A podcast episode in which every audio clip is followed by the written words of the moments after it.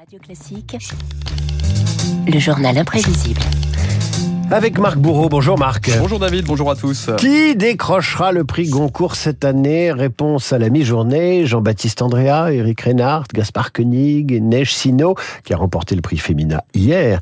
Ils tiennent l'accord de ces auteurs, l'occasion de revenir sur l'histoire mouvementée du plus prestigieux des prix littéraires. Messieurs, soyez gentils, faites silence Halte aux escrocs de la littérature Oui, mouvementé à l'image du chahut, David, provoqué chaque année par l'annonce du lauréat. Suspense, empoignade et polémiques, ça fait 120 ans que ça dure.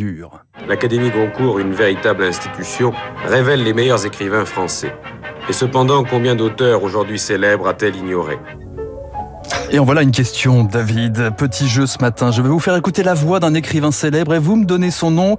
Et vous me dites surtout Goncourt ou pas Goncourt. Vous allez voir, c'est très facile. Premier extrait. C'est un drôle de truc, l'écriture. Pourquoi on se double d'une autre vision Ça, c'est Marguerite du Duras. réel Marguerite Duras. ce cheminement Exactement. Prix J'ai pas les Goncourt. réponses. hein. Prix Goncourt 84, oui, j'ai tout rayé, tout hein. barré, hein. Oui, oui, oui, Prix Goncourt faciliter la Ça tâche. serait trop facile sinon. Prix Goncourt 84, donc Marguerite Duras, l'une des 13 femmes seulement qui a décroché le Graal. Deuxième extrait avec un petit indice. J'essayais de me faire passer sous un pseudonyme. Romain Gary.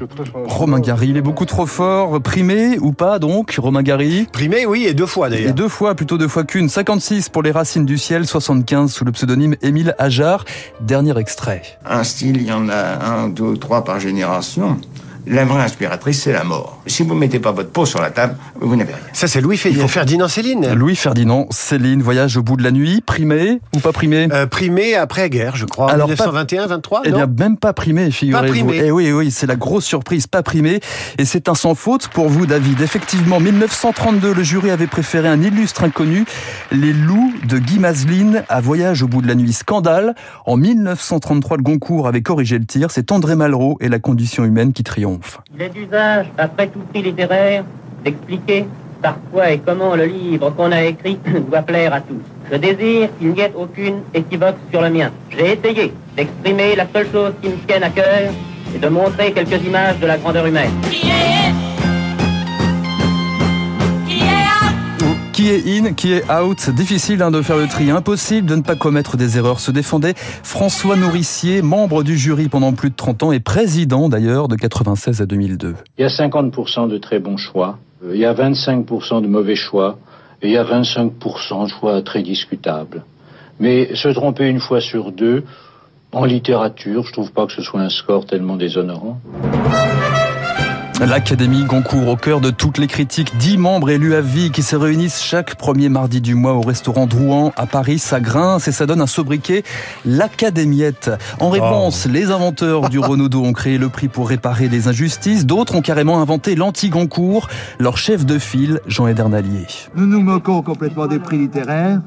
Et d'une certaine manière, je considère que les tontons baffreurs du Goncourt sont sombrés dans le ridicule. Ce dont nous voulons parler aujourd'hui, c'est la bataille de fond, c'est la bataille de la situation de l'écrivain. Les tontons baffreurs, le Goncourt, repas copieux et porte qui claque, les critiques fusent sur une collusion entre le concours, le Goncourt et les gros éditeurs. 80% des lauréats euh, sont édités par euh, Gallimard, Grasset et Le Seuil. Ça donne Gali Grasseuil et pourtant les modalités ont, ont évolué selon Bernard Pivot, président de l'Académie entre 2014 et 2019. Le Goncourt aujourd'hui, est-ce que c'est toujours une histoire de corruption?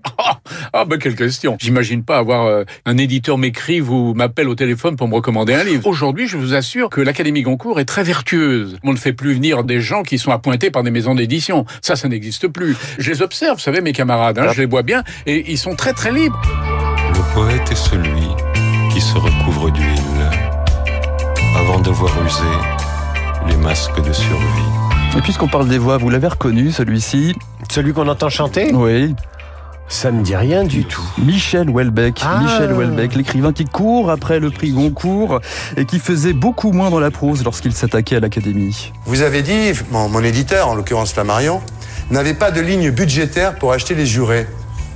Bah oui. C'est la première fois qu'un écrivain le dit. J'ai déjà sait, entendu oui. des éditeurs le dire, donc j'avais pas l'impression de dire un truc si choquant que ça. Ouais, Houellebecq qui attendra quatre livres avant de décrocher le Graal en 2010 avec la carte et le territoire. C'est une sensation bizarre, hein, mais profondément, je suis heureux.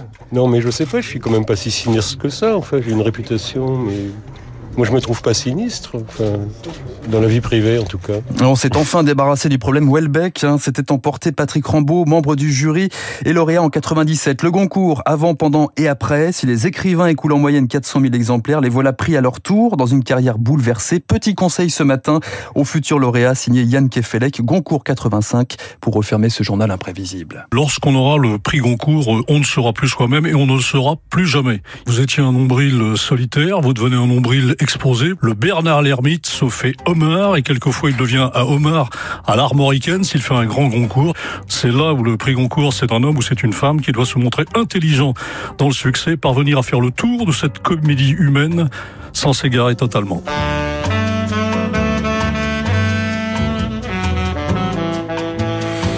Puis il y a des Goncourt qu'on a totalement oubliés. Ah bah oui, ça y est. Je voulais vous en parler, mais je me souviens plus, évidemment, c'est normal.